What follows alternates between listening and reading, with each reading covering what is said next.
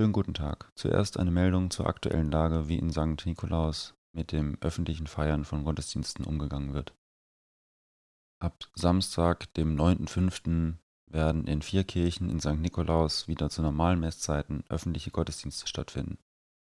Samstags um 17.30 Uhr in Maria Himmelfahrt, samstags um 17.30 Uhr in St. Pius, sonntags um 10 Uhr in St. Heinrich und sonntags um 11.15 Uhr in St. Peter.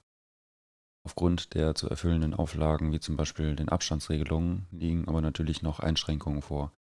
Darum ist die Personenzahl auch begrenzt.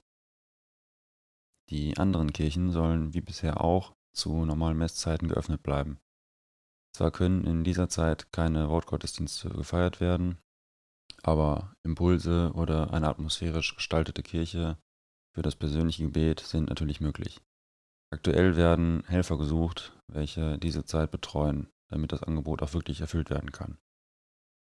Im heutigen Podcast hören wir Hans-Jörg Richter aus St. Paul, welcher über die derzeitig allgegenwärtige Grußformel Bleiben Sie gesund spricht und erklärt, wieso diese eigentlich auch als Segenformel verstanden werden kann.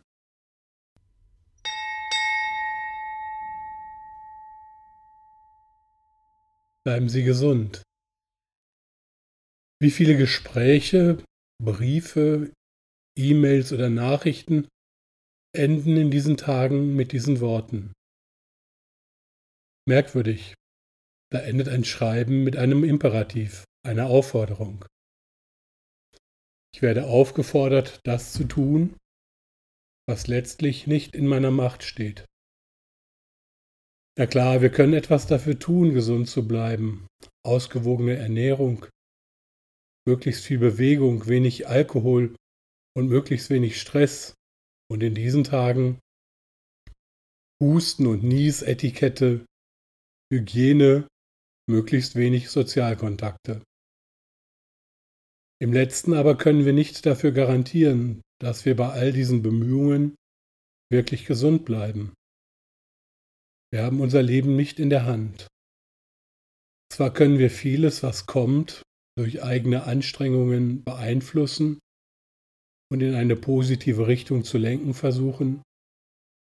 Aber nicht nur in Corona-Zeiten gilt, vieles kommt auf uns zu und wir sind gezwungen, damit umzugehen und fertig zu werden.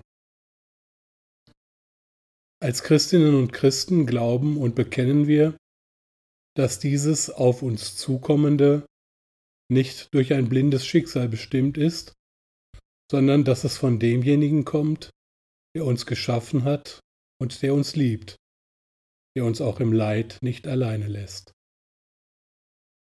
Hat das Leid, die Krankheit und die Not deshalb einen Sinn?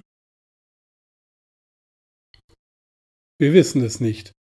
Und das Wort derer, die jetzt in der Pandemie vorschnell einen solchen erkennen wollen, ist sicher mit Vorsicht zu genießen. Blicken wir uns um in der Welt. Wie präsent ist das Kreuz des Karfreitags, auch jenseits von Infektionszahlen und Sterberaten. Wie weit sind wir entfernt von einem erfüllten Halleluja? Und die Hoffnung darauf, dass nach der Krise alles anders wird, weil die Menschheit endlich verstanden hat, worum es wirklich geht, erscheint ziemlich naiv. Aber die Ostererfahrungen der jungen christlichen Gemeinde und unser aller Erfahrungen vom Sieg des Lebens und der Liebe über den Tod dürfen wir deuten als Zeichen der Gegenwart Gottes in unserer Welt. Derjenige, der uns geschaffen hat, vergisst uns nicht, er steht uns zur Seite, durch Leiden und Tod hindurch. Allerdings entpflichtet uns diese Hoffnung nicht davon, das unsere zu tun, um Leid und Not zu überwinden. Verstehen wir diese Schlussworte also nicht als Imperativ, sondern als Segensformel, mit der wir uns zu dem bekennen und unter den Schutz dessen stellen, der unser Leben will. In diesem Sinne, bleiben Sie gesund.